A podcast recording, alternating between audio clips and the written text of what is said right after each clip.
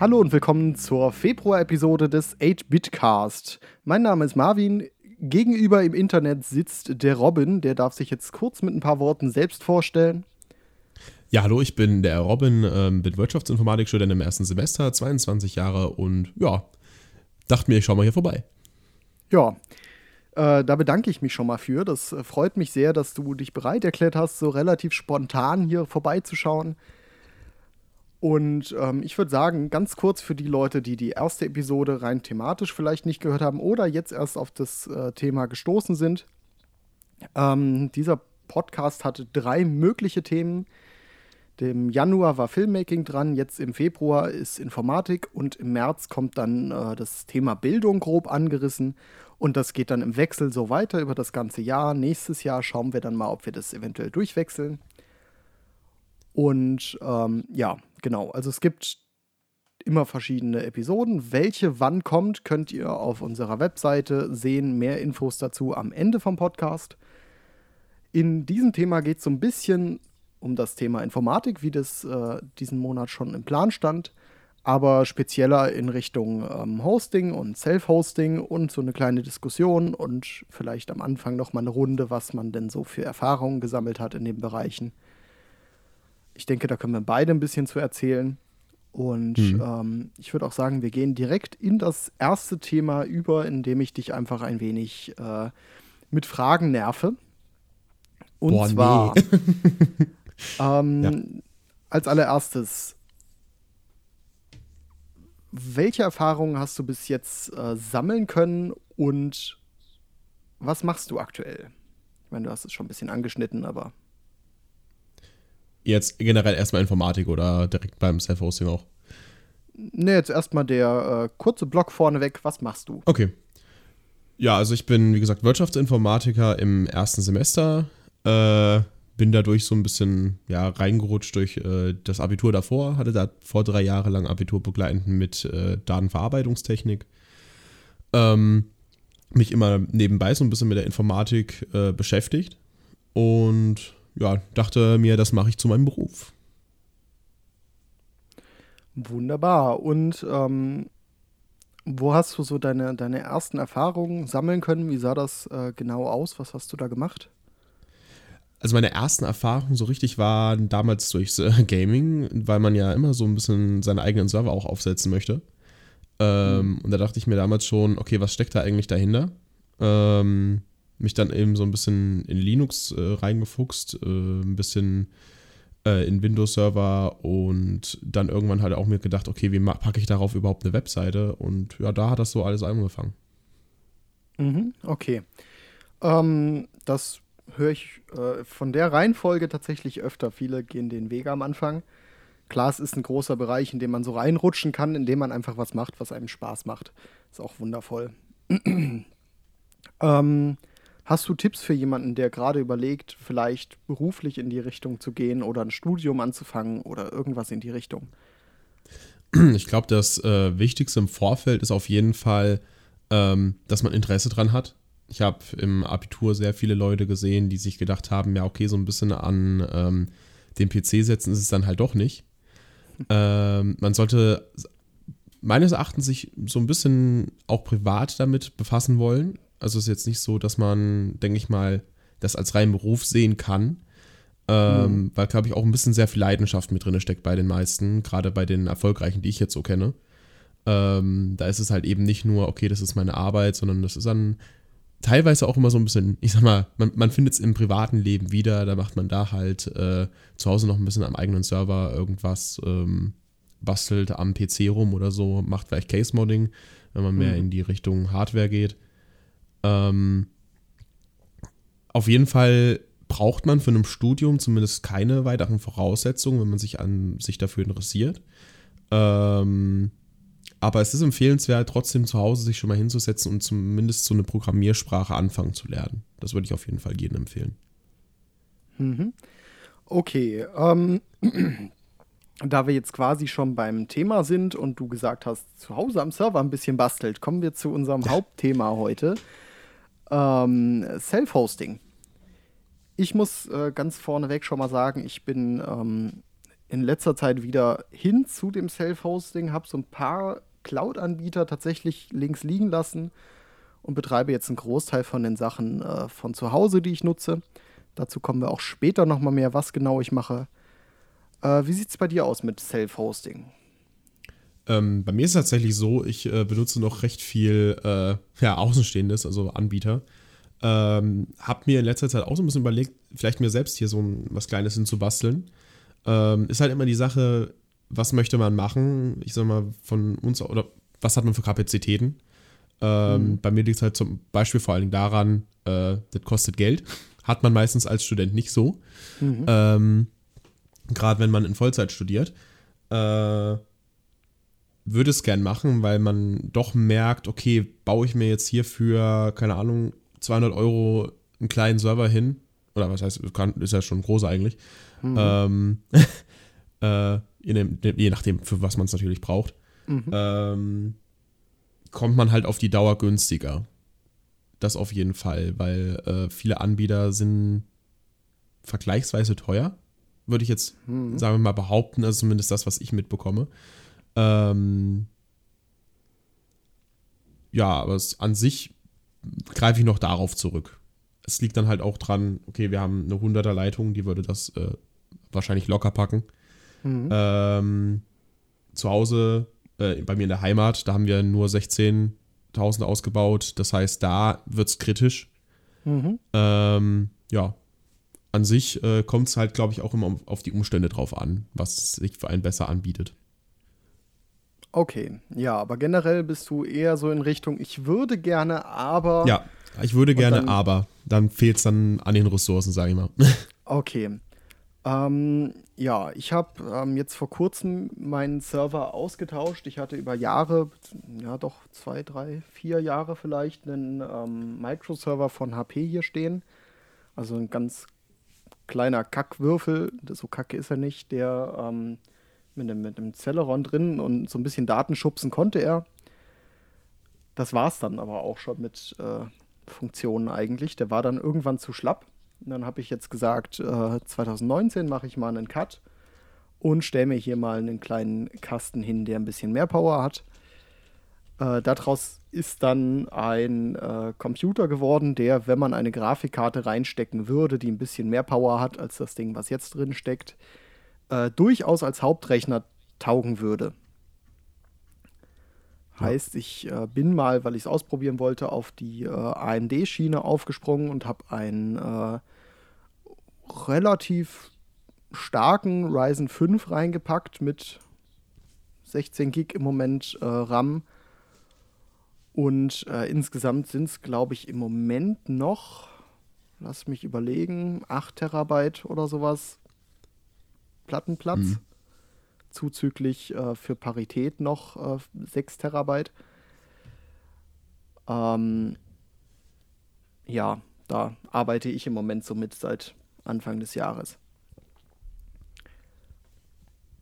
Ich glaube, das ist dann halt auch immer wirklich das, wo es drauf ankommt, für was möchte ich das benutzen. Ja. Ähm, wie gesagt, äh, für so ein, ich sag mal, Webserver reicht ja meistens schon irgendwas so ja, ich glaube, da kriegt man für 100 schon was hin. Ja. Für weniger locker. sogar. Für ja. locker weniger. ähm, mhm. Möchte man natürlich hingegen irgend sich, keine Ahnung, einen Gaming-Server holen, wo jetzt hier, ähm, was ist das, Atlas äh, drauf läuft, wo du allein irgendwie 16 Server für äh, brauchst, ähm, mhm. um eine gescheite Map, sage ich mal, hinzubekommen. Ähm, ich glaube, da ist es dann immer so, da, da brauchst du dann halt wirklich schon fast einen gescheiten Rechner, um mhm. äh, das zum Laufen zu bekommen. Die Rechenleistung zumindest. Ja.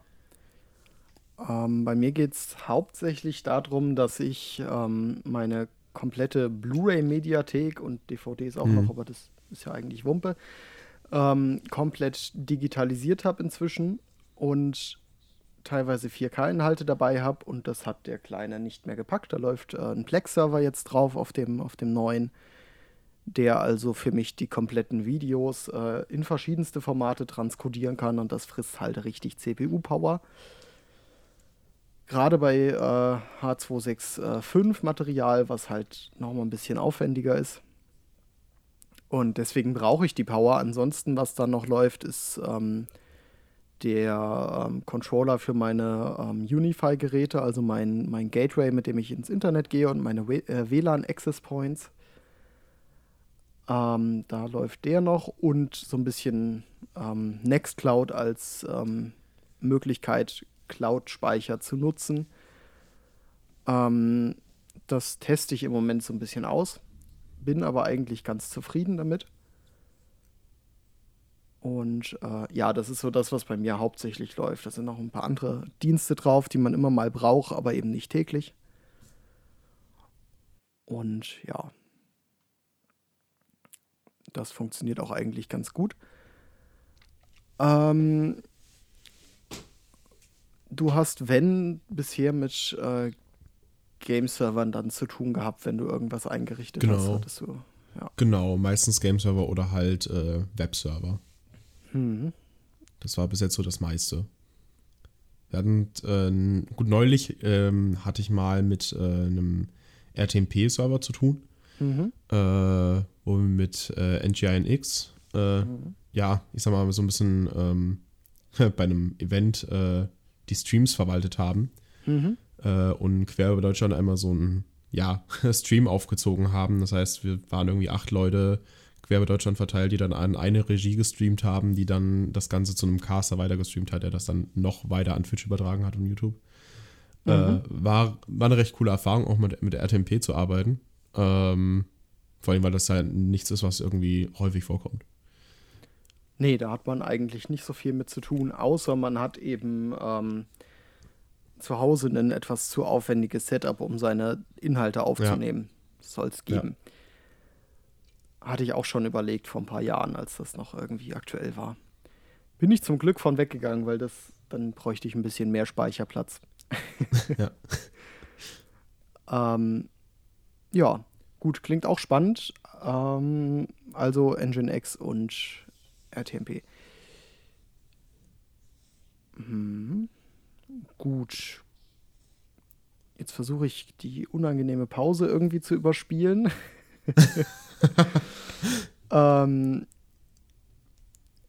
ja, wenn du jetzt sagen müsstest, ich muss jetzt äh, selbst hosten, weil mein Haupt-Cloud-Anbieter nicht mehr funktioniert oder mir zu teuer geworden ist. Äh, was für Dienste würdest du tatsächlich dir ins Netzwerk reinholen und was würdest du lieber extern lassen? Oh, das ist die Sache. ähm,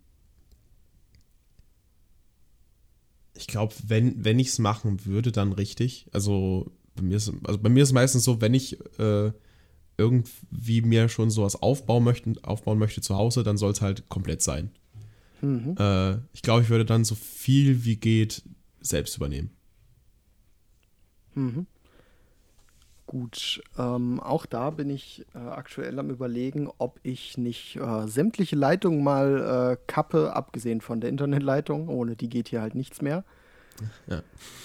Ähm, und sage kein äh, Satellitenfernsehen mehr und sage, okay, ich lasse das auch den Server übernehmen, der streamt mir dann mein Fernsehen ins Netzwerk.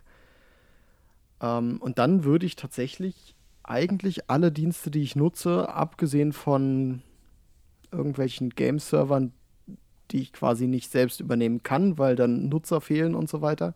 Und irgendwann packt die Bandbreite mhm. das ja auch nicht mehr. Ich meine, ich habe hier eine Telekom 100.000er Leitung mit 40 Upload oder sowas. Das läuft ja. ganz gut, aber eben auch nicht äh, unbegrenzt. Wobei bei uns äh, im Moment geplant ist, auf Gigabit auszubauen. Dann sieht das Thema wieder anders aus. Ähm, Gut, ich sag mal, wenn man sowas hostet, äh, bei mir war es bis jetzt immer nur im kleineren Bereich, also mhm. für Freunde. Ähm, da geht das ja meistens noch leicht.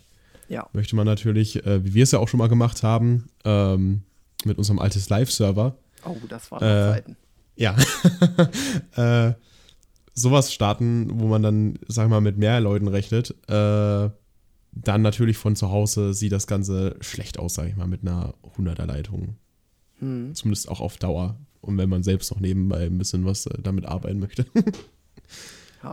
Wobei ich bei äh, vielen Nutzern, die dann meinen, sie müssten in mein Netzwerk gehen, um auf den Server zu kommen, da hätte ich nicht mal mehr Bedenken mit der Bandbreite, das kriegt man noch irgendwie gestemmt. Äh, sondern es wäre mir einfach auch zu unsicher, Leute in meinem Netzwerk mhm. zu haben, weil ich verwalte es selber. Ja. Da braucht nur einer mal ähm, zu viel Wissen und dann habe ich ein Problem. Ähm, Möglichkeiten gibt es da ja leider äh, genug.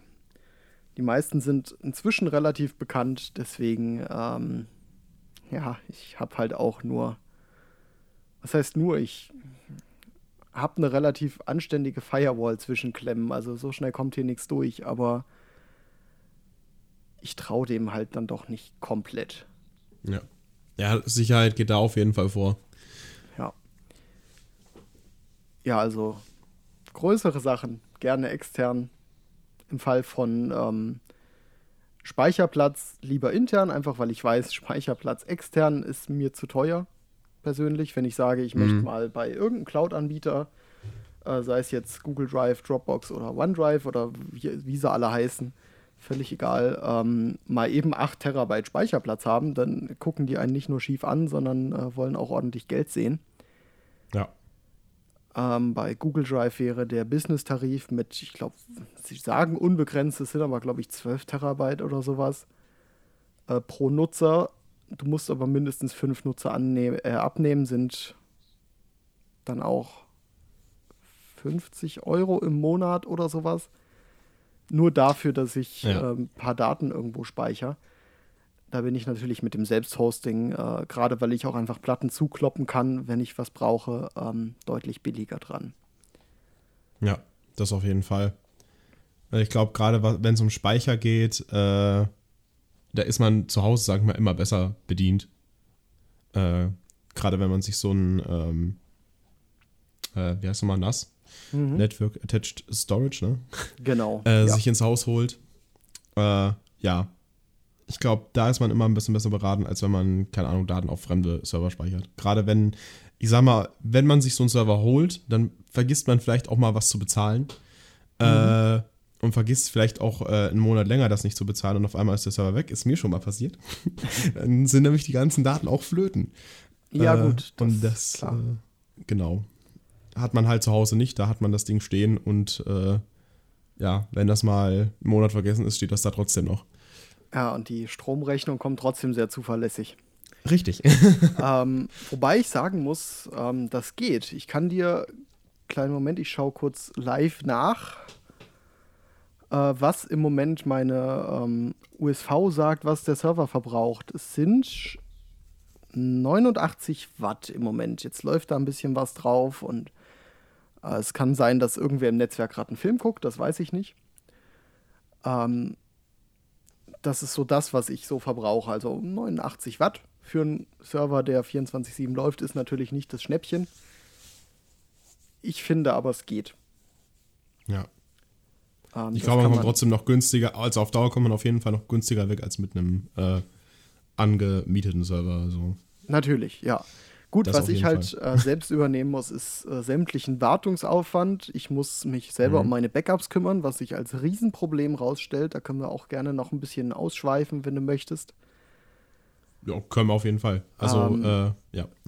Also, wenn, wenn du eine Backup-Lösung hast, wie ich meine Daten möglichst außerhalb von diesem Gebäude sichern kann, in den Mengen, wie ich sie hier habe, und günstig am besten, ohne dass ja, ich mir das die Sache äh, identische Hardware in Frankfurt hinstelle und sage, ich spiegel einmal die Woche, wo dann drei Tage mein Internet down ist, weil ich versuche, 8 Terabyte zu spiegeln, ähm, wäre ich sehr dankbar, weil ich suche seit Jahren nach einer möglichen Backup-Lösung.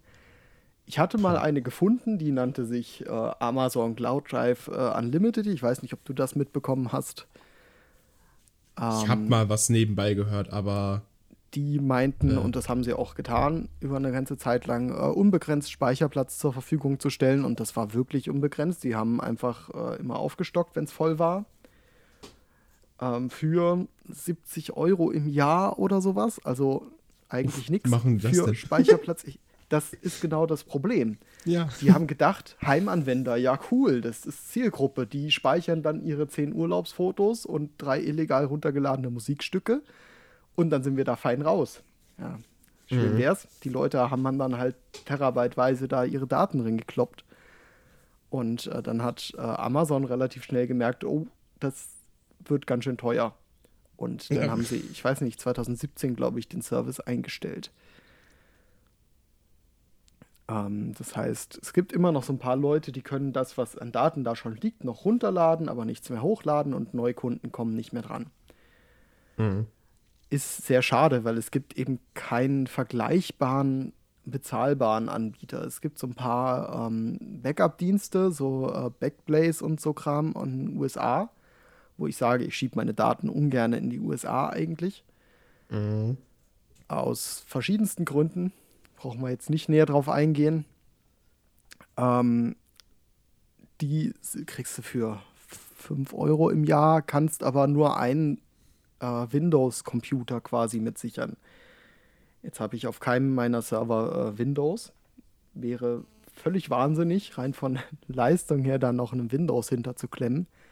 Geschweige denn vom Wartungsaufwand, der natürlich höher ist, meiner Meinung nach. Ähm, deswegen suche ich nach Backup-Lösungen. Ich hatte jetzt schon überlegt, einfach ähm, eine Platte mir an der Arbeit irgendwo hinzulegen, verschlossen in einem Container, ähm, wo ich sage, ich nehme die einmal im Monat mit, sicher meine Daten und nehme sie dann am nächsten Tag wieder mit zurück und lager die da.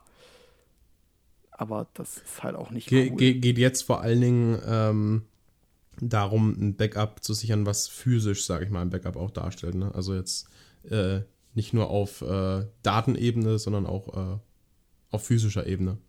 Meinst du jetzt, ne? Ähm, es geht mir generell erstmal darum, dass wenn hier irgendwas mit den Festplatten passiert, mechanische Einwirkung oder ein Feuer oder einfach nur Datenverlust, weil irgendwas kaputt geht, ähm, zum Beispiel eine Platte in meinem, in meinem äh, Datenarray und die Paritätsplatte gleichzeitig oder so, ist absolut unwahrscheinlich und passiert erstmal nicht, hoffe ich.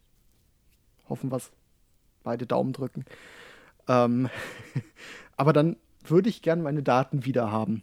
Und Ja, ja ich sag mal, das. genau, weil du gerade sagtest, auch mit Feuer. Äh, Ja. Ich glaube, also sonst wäre halt einfach die Lösung gewesen, denke ich mal, äh, das Ganze halt auf eine andere, äh, auf andere Festplatten zu doppeln, um Ja. äh, dann bei dir selbst zu lagern. Aber wenn es halt auch wirklich darum geht, das Ganze physisch, also von einem Haus entfernt, ähm, zu lagern, Mhm. äh, da ist, da ist dann echt die Frage. Also, boah. Das ist eben genau das Problem. Es wird ja von allen immer geraten, aber es gibt eben keine optimale Strategie, wie man seine Daten außerhalb von seinem Haus sichert, falls denn da mal was passiert. Und es ist nicht unwahrscheinlich, dass es hier mal einen Kabelbrand gibt oder sowas. Und äh, die Platten, die halten nicht besonders lange aus. Definitiv nicht. No, und dann habe ich den Salat, weil dann das- ist jedes Backup, was ich hier habe, wertlos, weil ist weg. Ich glaube, ich glaub, das wäre eine Idee, wora- woran sich mal jemand sitzen müsste. äh, und so einen Dienst anbieten sollte. So einen bezahlbaren, sag ich mal auch. Also, Ja. boah, das, das ist echt eine gute Frage. Ich glaube, da wäre so eine, also als Lösung wäre eigentlich, glaube ich, mal so eine Firma nett, die äh, äh, einfach nur anbietet, dass man da eine Festplatte hinbringen kann, die Backups physisch, sage ich mal, aufbewahrt. Mhm. Wo man dann, keine Ahnung, einmal in der Woche hingehen kann, holt sich seine Platte und bringt die dann wieder vorbei. Das wäre wär auch mal eine Option. Hm. Ja, Leute, einen euch dran. ähnlichen, einen ähnlichen Ansatz gibt es, äh, wie gesagt, mit, ich weiß nicht, ob sie immer noch so heißen, die wollten sich mal mit anderen Unternehmen zusammentun. Ähm, Backblaze, du kannst ja mal gerade schauen, ich schaue parallel auch. Backplace, ne? Backblaze, genau, die haben vermutlich, genau, persönliches Backup haben sie noch, den, den Service. Den kann man auch test, äh, testenlos kosten, genau, kostenlos testen. Kosten. ähm, für 5 US-Dollar im Monat oder, wenn man auf zwei Jahre geht, 95 Dollar äh, auf zwei Jahre. Also eigentlich absolut bezahlbar, finde ich. Ist billig für unbegrenzt Daten für Mac oder Mhm. PC. Wie gesagt, ich habe weder Mac noch Windows auf meinem Server. Und die wären blöd, wenn sie es für Linux anbieten würden, weil dann würden sämtliche Leute das ausnutzen. Ja. Jetzt könnte ich natürlich sagen, ich installiere mir auf dem Server eine VM, die sich einmal die Woche hochfährt, die Daten sichert, wenn das fertig ist, wieder runterfährt und dann ist gut. Wäre machbar, irgend so ein, so ein Windows 10 Ja. in AVM. Ja. Schön und gut. Fühle ich mich ein bisschen schlecht bei, frisst unnötig Ressourcen. Muss ich mich auch wieder drum kümmern und dann habe ich noch das Problem, dass ich natürlich sämtliche ähm, Sachen dieser VM freigeben muss. Das heißt, ich muss die natürlich gegen externen Zugriff wieder schützen. Sonst hat die äh, Leserechte auf alles, will ich nicht. Ist blöd. Hm. Ähm, ist aber im Moment, glaube ich, die einzige Möglichkeit, die ich habe. Also, auch wenn äh, einer von den, von den Zuhörern gerade sagt, oh, da kenne ich aber was, bitte schreibt mir die E-Mail. Meine E-Mail-Adresse steht in den Show Notes, genauso wie äh, sämtliche andere Daten von mir. Meldet euch und sagt mir, wie ich meine Daten gesichert bekomme. Möglichst günstig. Es geht halt schon um ein paar Daten. Das ist immer das Problem. Hm. Da ist es dann halt die Masse, die, Ja. äh, die den Braten fett macht.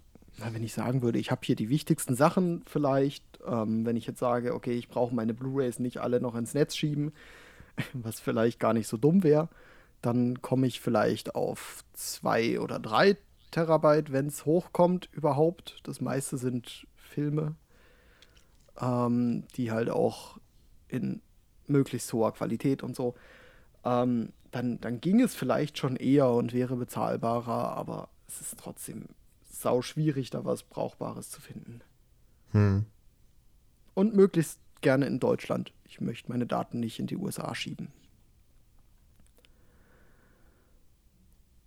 Ja, jedenfalls, wenn bei denen mal ein Datenverlust vorkommt, das heißt, meine Platte geht kaputt, ich habe meine Daten bei denen gesichert, bieten die als äh, Service an, dass du eine Festplatte oder einen USB-Stick, je nachdem, wie viele Daten du möchtest, zuschicken, dass du dir die nicht runterladen musst. Ah, okay. Das heißt, du kannst dann das einfach natürlich äh, deine, ähm, ja. deine Ersatzplatten quasi bei denen kaufen. Und äh, dann hast du das Problem mit dem Wiederherstellen nicht. Dann klopfst du die neuen Platten da rein und äh, beziehungsweise kopierst die Daten auf neue Platten und schickst sie entweder wieder zurück oder behältst sie gegen eine Gebühr und bist dann die, die Geschichte los. Ja, das ist eigentlich auch ein guter Service. Also bevor du dann, keine Ahnung, das aus dem Internet erst wieder runterziehen musst, alle Daten. Vor allem, Gerade wenn das dann in den Terabyte-Bereich geht, äh, bist du da auf jeden Fall besser bedient mit. ja. Ähm, das ist, wie gesagt, ein Riesenproblem. Ähm, gut, spannendes Thema, könnte man wahrscheinlich noch Wochen drüber diskutieren. Ähm, dennoch versuche ich jetzt mal wieder ein bisschen auf das ursprüngliche Thema Self-Hosting zurückzukommen. Ähm, wobei wir da gar nicht mal so viel äh, zu diskutieren haben. Außer vielleicht die Systeme, die man so benutzt, wenn man sagt, ich möchte Self-Hosting machen, ich habe hier einen Computer stehen, den brauche ich erstmal nicht mehr, den kann ich als Server benutzen. Geht ja als Einstiegslösung auf jeden Fall irgendeinen alten Computer, notfalls ein Notebook. Ich meine, die sind theoretisch sogar ausfallsicherer, weil sie haben den Akku. Wenn es da einen Stromausfall Ja. gibt, laufen sie noch ein paar Minuten. Ähm, mit ein paar externen Festplatten dran hast du einen wunderbaren Datenserver erstmal. Ähm, aber was würdest du, wenn du müsstest, als Betriebssystem auf den Dingern einsetzen? Wenn ich, oh, äh, wenn ich das machen würde, würde es wahrscheinlich Linux sein, weil ich da so die, ja, die meiste Erfahrung mit habe. Äh, Windows, weil man ja immer eine Lizenz braucht. äh, ne? Ähm, eher nicht. Äh, was, womit ich halt Erfahrung gemacht habe, das waren ähm, äh, NAS, äh, im Abitur halt äh, NAS mit ähm, Cisco-System. Mhm. Ähm, da würde ich wahrscheinlich dann auch noch mit klarkommen, weil ich da halt äh, noch recht, ja, die meisten, also die grundlegendsten Befehle halt im Kopf habe. Aber ich glaube, wenn dann halt Linux, weil so, dass das gängigste ist, wo ich dann auch auf Servern, sag ich mal, mit arbeite und ja. Das ist so das, was ich eher benutze. Ähm, ja, das geht mir ähnlich. Welches Linux ist da im Grunde, denke ich, egal. Meistens würde ich jetzt auf ein Debian zurückfallen, weil es einfach Mhm. so die Go-To-Lösung ist. Ähm, schön leichtgewichtig und funktioniert aber. Ähm, ich denke mal, das wird dir da ähnlich gehen. Ja. Ähm, Debian notfalls ein Ubuntu. Manchmal hat man Sachen, die laufen auf dem Debian halt nicht. Nimmt man den nächsten Bruder. ähm, Windows, muss ich sagen, würde ich, soweit ich die Möglichkeit habe, ich meine, wir haben damals mit dem ähm, altes Live-Server ja schon diverse Erfahrungen mit Ja. Kram sammeln können, Ja. würde ich so weit wie möglich Abstand halten, wenn es die äh, Variante gibt. Also, wenn ich es mir aussuchen kann, kein Windows. Selbst privat zum Arbeiten eigentlich nicht mehr. Ähm, da bin ich eher so ein, so ein macOS-Mensch. Hm. Ähm, auch wenn ich jetzt gerade mit Windows unterwegs bin, weil ich ähm, ja für Spiele und Datenschubsen und mal ein bisschen was verwalten im Moment die Windows-Kiste hier stehen habe. Da hängt auch das Mischpult dran, deswegen sitze ich jetzt hier. Könnte auch genauso irgendwo äh, an einem anderen Schreibtisch auf dem, auf dem MacBook hocken und äh, da dasselbe machen. Völlig egal. Ähm, dafür ist es also okay. Ähm, du hast noch keine Erfahrung mit sowas wie FreeNAS oder Unraid gesammelt? Nee, gar nicht. Tatsächlich. Ähm, nee. Ich hatte es dir ja vor dem Podcast schon erzählt, ich bin inzwischen auch seit Anfang diesen Jahres äh, wirklich Unraid-Fan geworden. Ähm, hast du dir die Webseite mal angeschaut? Äh, nee, ich mach's gerade mal. Ja, unraid.net. Steht auch in den Shownotes, falls ihr mal reinschauen möchtet und zu faul seid, das abzuschreiben. Shownotes anklicken und dann auf den Link. Das sind zwei Klicks. Ihr könntet doch einfach das Wort Unraid schreiben und Enter drücken. Da dachte mich auf Ähm. jeden Fall schon mal eine Person an, die ich kenne. Also dessen Videos ich kenne. Ja, die werben sehr viel mit Menschen, die ihre Gesichter in der Welt zeigen. Ähm, können sie auch machen, haben sie voll, völlig recht mit. Der macht ganz nette Sachen mit Unraid. Es ist wirklich eine tolle Software. Im Grunde genommen, äh, um jetzt mal nicht so um heißen Brei rumzureden, ist es ein System, was dir das Datenschubsen abnimmt. Es ist hauptsächlich geeignet für äh, den NAS-Betrieb hat aber auch ähm, direkt integrierten Docker-Support. das heißt, du kannst aus so einem Community-Apps-Bereich ähm, beliebig viele Docker-Container äh, dir zusammensuchen und starten, äh, die dann direkt auf das System angepasst sind und eigentlich nichts mehr machen musst. Also One-Click-Installationen.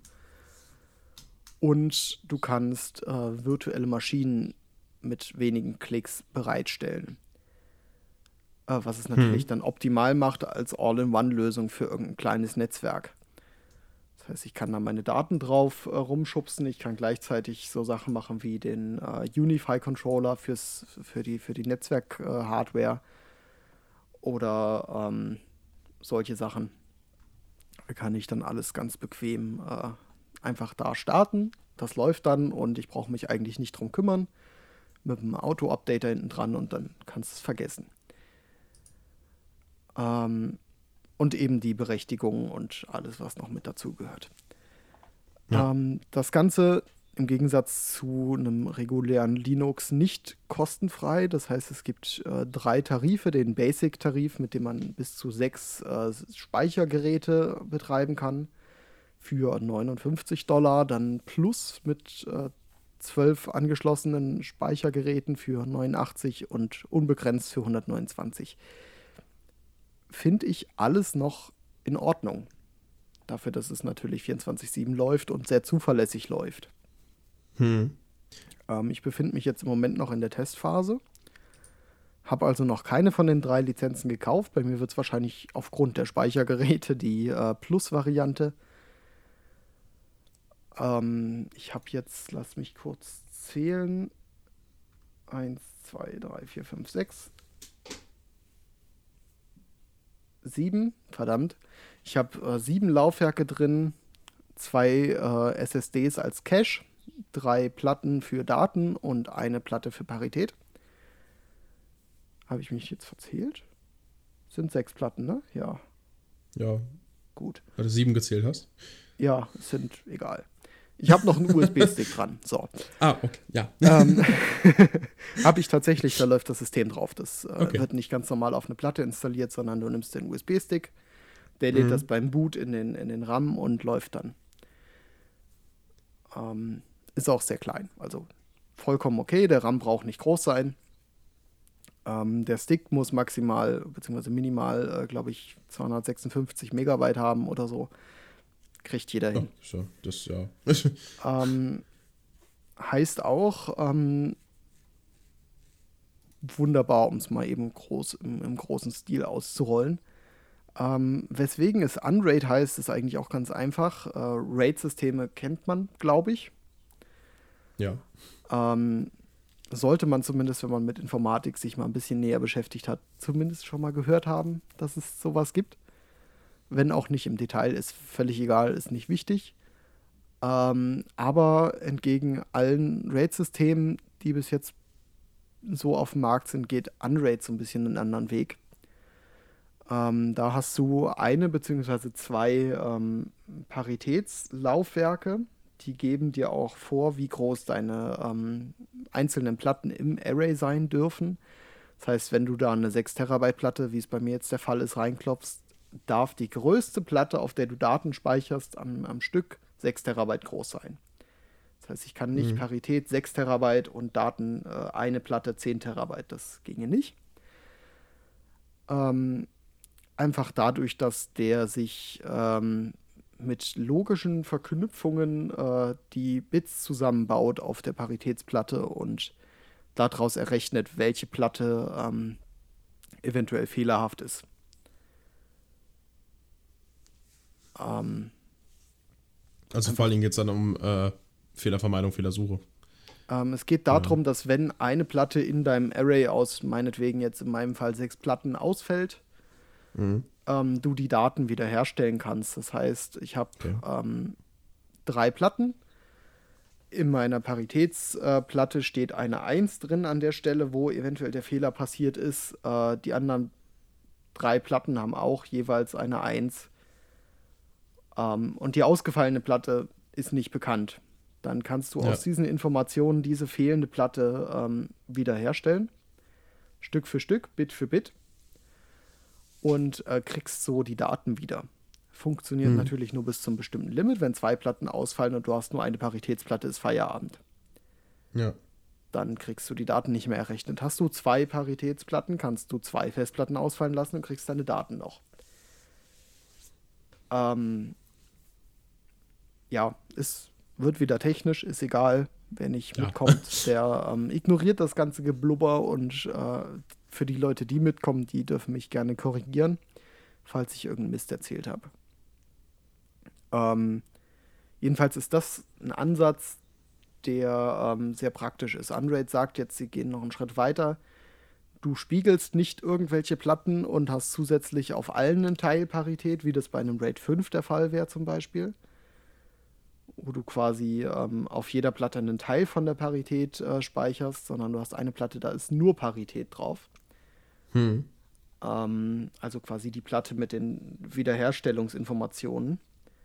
Und auf den anderen Platten wird, wenn man es nicht umstellt, das kann man theoretisch tun, im äh, Wasserfallprinzip äh, mit Daten vollgeschüttet. Das heißt, wenn die eine Platte bis zu einer bestimmten Grenze voll ist, geht er weiter und füllt auf die nächste. Dadurch kannst du sagen, du kannst immer wieder neue Platten dazu stecken, was bei einem normalen herkömmlichen RAID so einfach nicht möglich wäre, ohne dass man alles neu berechnet äh, und alle Daten neu äh, initialisiert. Das heißt, du kannst immer Platten zustecken, beliebig. Und ähm, kannst auch Platten entfernen, wenn du genau weißt, ich habe zwei Platten von der Kapazität nur benutzt, dann sind auch nur die ersten beiden benutzt, die dritte ist leer. Das heißt, du kannst die theoretisch aus dem Array wieder rausnehmen, für irgendwas anderes benutzen. Beispielsweise für äh, virtuelle Maschinen oder anderen Computer, wenn du die Platte wirklich benötigst. Ähm, das Hm. ist auch ein sehr spannender Ansatz. Ja, jetzt äh, müsstest du mal kurz übernehmen, während ich heimlich was trinke. Okay. Äh, ja, nee, tatsächlich habe ich äh, bei Raid tatsächlich gar nicht so die Erfahrung überhaupt, was äh, mit der Parität und äh, äh, ja. Äh, nee, tatsächlich, ich habe auch noch gar nicht so viel über Raid gelernt, bis jetzt in der, äh, ja, im Abitur, wo ich das ja, mhm. wenn dann gelernt habe. War immer bis jetzt nur so 1er, 0er, 1-0 Raid. Ähm, ja. äh, Parität äh, war da noch gar nicht das Stichwort. Ich habe es mal gehört. Das war aber auch das schon alles. Mhm. Ähm, ja. Okay. Ist ja kein Problem. Wir können gerne. Ja. ähm, wir können gerne so einen kleinen Theorieblock äh, einschieben. Äh, dürfte ganz spannend sein. Ähm, Habe ich jetzt aber keinen Bock drauf. Können wir später ja, in einer nee. Podcast-Folge in ein paar Monaten mal ansprechen. Ähm, Wenn es thematisch reinpasst, äh, müsste ich mich ein bisschen darauf vorbereiten. Müsste ich jetzt auch nachgucken. Generell kannst du aber sagen, du äh, speicherst immer, wenn du mit Parität arbeitest, zusätzliche Informationen, mit denen du äh, ausfallende Laufwerke wieder zurückrechnen kannst. Hm. Wenn du mit einem äh, logischen äh, und mal gearbeitet hast, kannst du das problemlos auch auf dem Papier simulieren. Dann äh, machst du dir eine kleine Tabelle mit mehreren Laufwerken, die dann quasi simuliert sind, wo du beliebige Bitfolgen aufführst und eine Spalte für Parität. Und dann kannst du mal durchspielen, äh, was passiert, wenn jetzt Platte 3 ausfällt, welche Daten waren es, kann man problemlos rausrechnen. Ähm, ist auch sehr zuverlässig, weil du eben weißt, ähm, wie das logisch funktioniert und ähm, was für ein Paritätswert du haben müsstest. Den kennst du ja, also weißt du auch, was für ein Wert hinten dran steht. Also wenn du den äh, Wert auf der Paritätsplatte berechnen kannst, kannst du auch andersrum rechnen. So. Das setzt natürlich voraus, dass man sich schon mal mit einem logischen und beschäftigt hat. Ich gehe jetzt mal davon aus, dass du das getan hast. Ja, das auf jeden Fall. Äh, und oder Verknüpfung, das äh, war so das Erste, was eigentlich mit rangekommen ist. Gut, ich wäre sehr enttäuscht, wenn es nicht so wäre. Dann würde ich definitiv hinterfragen, an was für einer Uni du gerade sitzt. ähm, ja, das, das, das sollte man schon mal gehört haben. Gerade weil es natürlich auch nicht besonders kompliziert ist. Ähm, ja. ja. Im Prinzip ist das für die, die es jetzt nicht wissen sollten, ich habe gerade noch mal tatsächlich nachgeschaut, damit ich keinen Mist erzähle. Ähm, es müssen alle Bedingungen erfüllt sein, also beispielsweise A ist 1 und B ist 1, damit auch dein Ergebnis 1 wird. Weicht das ab, hast du als Ergebnis eine 0. Ähm, das heißt, wenn du zwei Platten hast, eine Paritätsplatte, kannst du problemlos sagen, was auf der fehlenden Platte an Daten stand. Heißt, ja. Platte 1 hatte auf Stelle 1 Spur 1, wie auch immer, Bit 1. Platte 2 auch. Parität sagt, ja, cool, ist eine 1. Platte 1 fällt weg oder Platte 2, völlig egal in dem Beispiel, kannst du sagen, okay, ich habe hier in meiner Paritätsliste eine 1, die andere Platte hat auch eine 1. Das heißt, haha, Platte ist eine 1. Und schon habe ich meine Daten wieder. Mhm. Natürlich mehrfach und für ganz, ganz viele Daten. Und über mehrere Platten in dem Fall.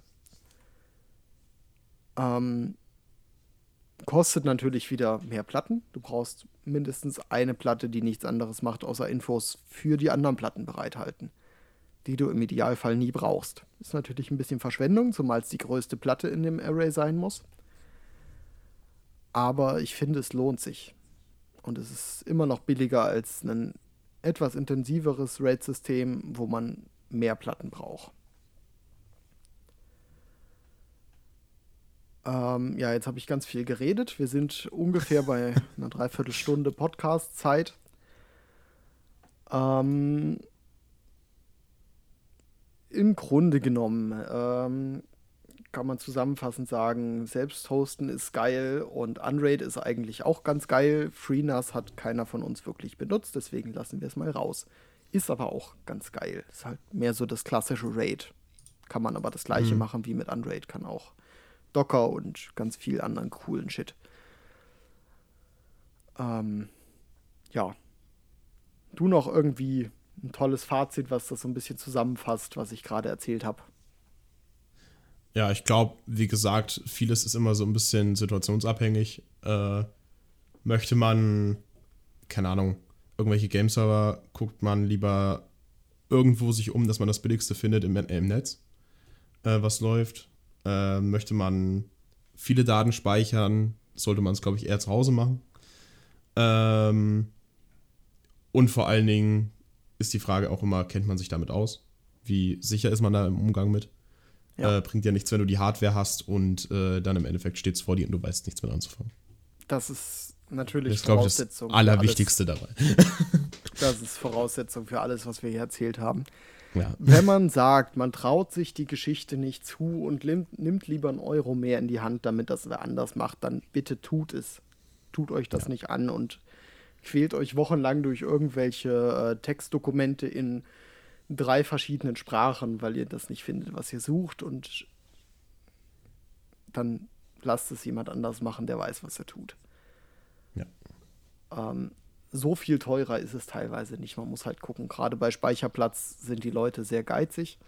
Natürlich, weil sie für dich auch Backup-Lösungen übernehmen und im Fall von Amazon hast du ja auch noch äh, die ganze Service-Schiene hinter und die sagen dir auch, was los ist, wenn du Daten nicht findest und du hast eigentlich eine unausgesprochene Garantie, dass deine Daten wie erwartet da sind, wenn du das nächste Mal reinguckst.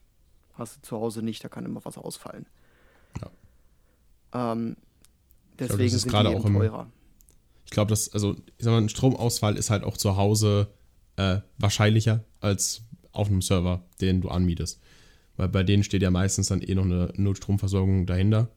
Ja. Zu Hause hast du halt, wenn dann maximal noch eine USV mit äh, Batterie drin und ja. Genau. Das war es dann aber auch. Das ist bei mir der Fall, ja. Das heißt, bei mir kann der Strom ausfallen. Ich habe noch ungefähr, ich weiß nicht, wie lange die hält. Warte, ich habe es noch offen. Äh, 25,3 Minuten meinen Server. ähm, nach 20 würde er runterfahren und sagen, hey, ich schicke dir jetzt noch schnell eine E-Mail und bin dann weg. Ja. Ähm, der benachrichtigt mich also, wenn Stromausfall ist. Ich kriege die E-Mail natürlich erst, wenn der Strom wieder da ist. So ist es halt, geht nichts raus. Ähm, weil ich natürlich die äh, USV nicht am Gateway und sowas habe. Sollte ich mir noch überlegen, habe ich im Moment nicht, weil das örtlich ein bisschen weit auseinander ist. Mhm. Ähm, also auf verschiedene Etagen aufgeteilt und so.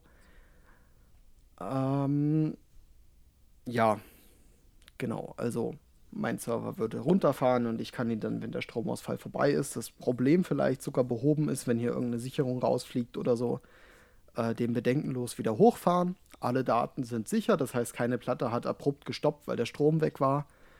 Äh, was natürlich noch mit die größte Gefahr bei der Sache ist, dass irgendeine Platte sagt, hier, ich schreibe gerade, bleib mal an.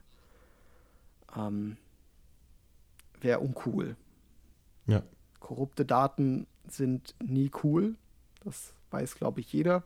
Jeder, der schon mal irgendwie korrupte Daten hatte, zumindest. Ähm, ja. Genau, ich denke, das fasst es auch ganz gut zusammen.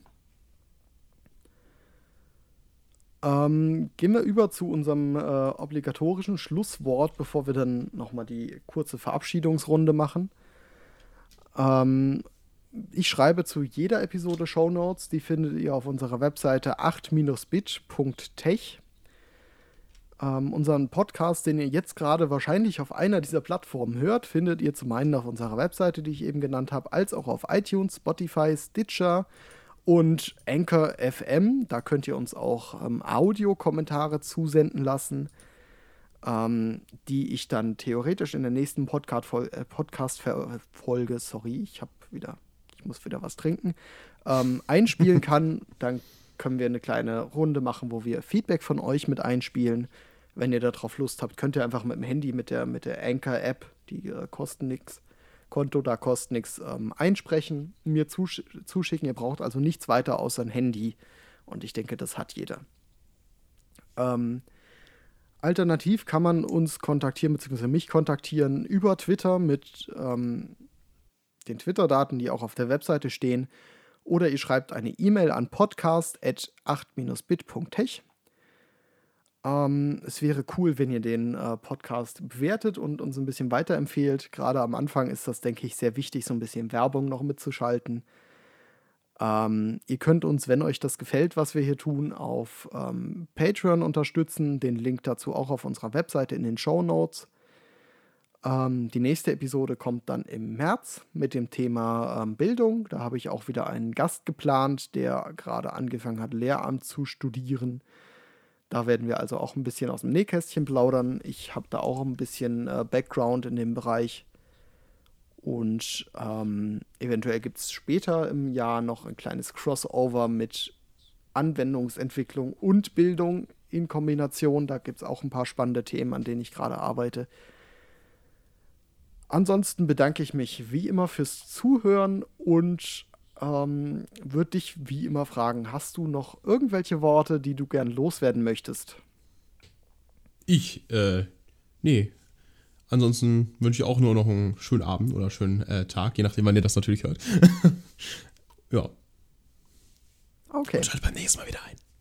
Ja, ganz unbedingt. Auch wenn das Thema euch nicht liegt, dann schaut in äh, der nächsten Informatik-Episode wieder rein, beziehungsweise hört dann wieder rein. Es gibt immer Themen, die einen interessieren. Deswegen habe ich das in drei verschiedene aufgeteilt. Das, da ist immer was dabei. Das kann man sich eigentlich immer geben. Gut, ich bedanke mich fürs Zuhören. Bis zum nächsten Mal. Tschüss.